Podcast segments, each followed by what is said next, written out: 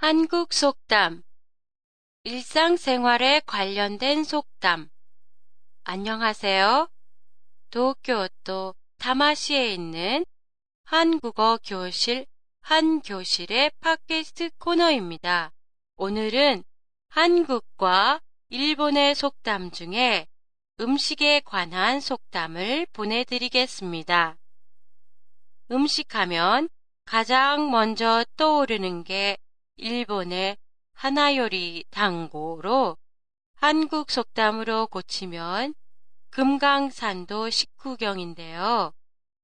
글자 그대로 아무리 아름다운 경치라도 배가 고파서는 제대로 구경할 수 없다는 의미예요.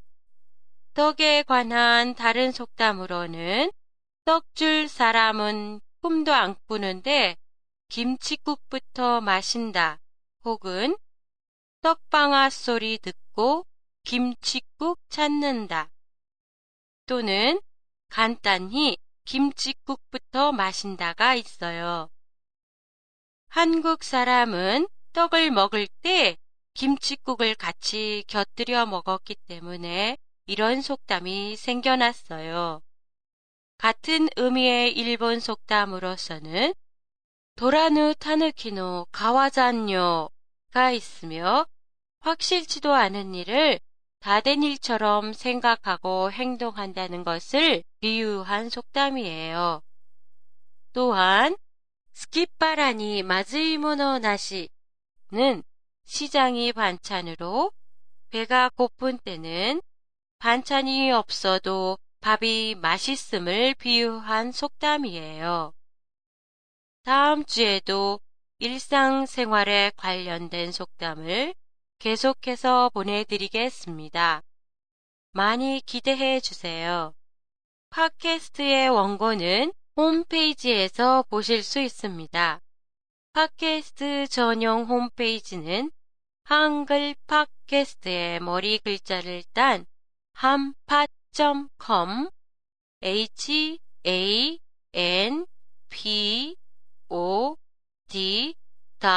d.com입니다. 팟캐스트에 나오는 주요 표현이나 단어의 설명도 덧붙였으니까 한국어 공부에 많은 이용 바랍니다.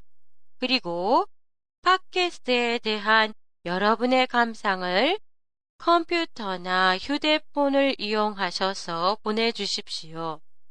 컴퓨터로 보내실 경우는 홈페이지 상단에 팟캐스트 코너에 있는 앙케이트를 이용하시면 됩니다.